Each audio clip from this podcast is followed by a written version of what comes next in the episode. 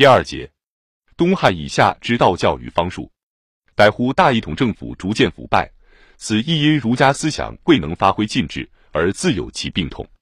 人生当下现实的理想与寄托毁灭，群体失其涵育，私的祈求奋兴，礼乐衰而方术盛。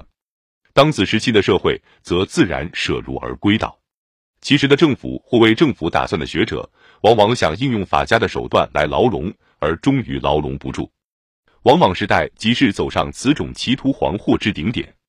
王莽之受禅与变法，实为西汉政治社会已走上衰运后之一种最后挣扎。当时一面重兴礼乐，一面又盛世避忌。因杨家本兼采儒道两家思想而成，王莽时代为阴阳学家思想之极盛时期。亦即阴阳学家思想内部破裂之时期，礼乐与方术到底不能融合为一。王莽之失败，一面即是阴阳学派思想之失败。自此以往，儒道两家依旧分道扬镳，而阴阳家思想遂一蹶不振。唯阴阳家思想已有不少渗入儒道两家之血液中。光武、明、张虽本势力乐于朝廷，而社会上则方术思想日盛一日。只观王充论衡所批示，即可考见其一斑。东汉一方面是王纲之解纽及大统政府之瓦解，又一方面则是古人一种积极的全体观念及天的信仰之消失。相应于乱世而起者，乃个人之私祈求，方术权力之迷信。段炯表见樊志章，为其有子慎、焦延寿、董仲舒之时；何进表见董福，为其内怀焦、董萧父之术。既还有行经废晏圣之术，当时人对学阶全以一种方术视之，而此种方术，人体为个人消殃避祸、求福延年，与物质的自由需要。最著者，人可不死，千汞可变黄金。以不死之生命而给之以无量之黄金，则物质上之需要可以十分自由而无憾矣。于是后世之所谓道教，遂渐渐在下层社会流行。阴阳家虽亦善神仙方术，然其精神仍偏于政治，故西汉人以邹衍与孔子并提。以私人的福利观念普遍流传于社会下层者，则非邹衍而为老子，此亦自西汉已然。故方士偏于向上活动，道士则偏于向下活动。秦皇汉武之所想望，变而为东汉以下一般平民之祈求。比读《史记·封禅书》与《后汉书》的方术传，正可以看出这一个转变。初期佛教输入，亦与此种社会形态相适谐，而渐渐占有其地位。史称楚王因晚节喜黄老学，为浮屠斋戒祭祀。明帝韶之曰是在永平八年，楚王宋黄老之威严，上浮屠之仁慈，节斋三月，与神为誓，何贤何宜，当有悔病。其还蜀以著依菩萨丧门之圣传，是其时喜黄老者以坚持浮屠之政。又桓帝时，相凯上书，文宫中立黄老浮屠之词云云，依然以黄老浮屠并举。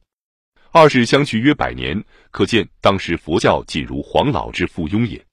又灵帝西平二年，陈国相师兼追奏前相魏因与陈王宠共祭天神，西姓非祭，因此与王共祭黄老君。当作皇帝老君，求长生福而已，无他异性。是当时以皇帝老子为天神，为此黄老可得长生之政。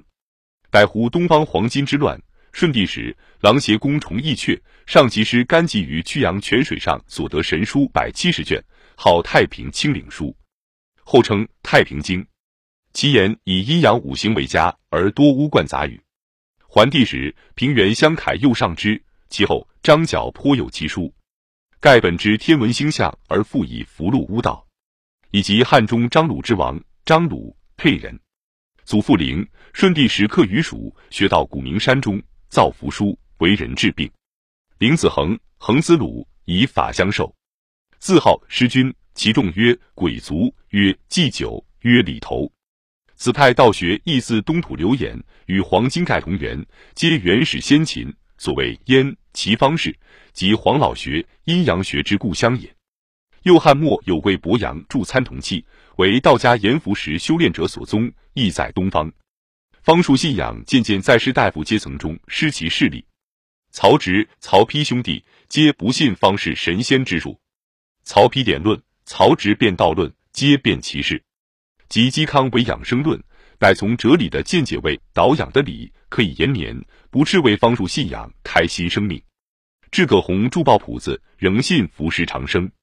姬葛处境与曹氏兄弟不同，厌世无聊，乃有托于此也。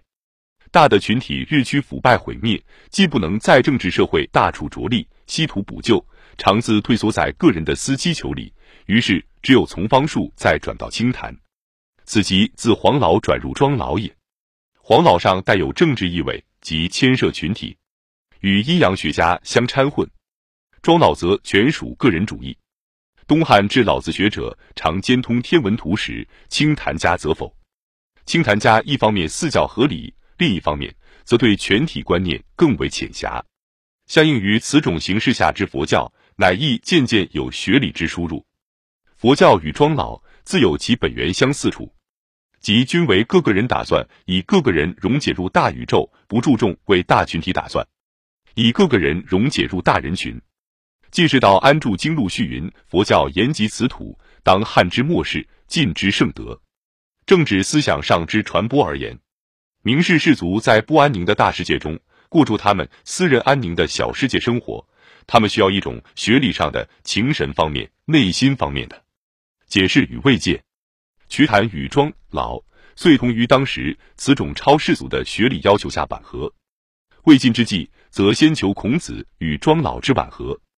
裴辉问王弼：“吾者成万物之所资，然圣人莫肯至言，而老于深知无疑者何？”弼曰：“圣人体无，吾又不可以为训，故不说。老子是有者，故恒言无所不足。何晏以为圣人无喜怒哀乐，必与不同。”以为圣人之情因物而无累于物。王衍问阮修、老庄圣教同意，对曰：将无同。衍辟之为怨，是谓之三与怨子皆当时要求晚和孔子于超世俗之学理之政，直至郭象著庄有耳。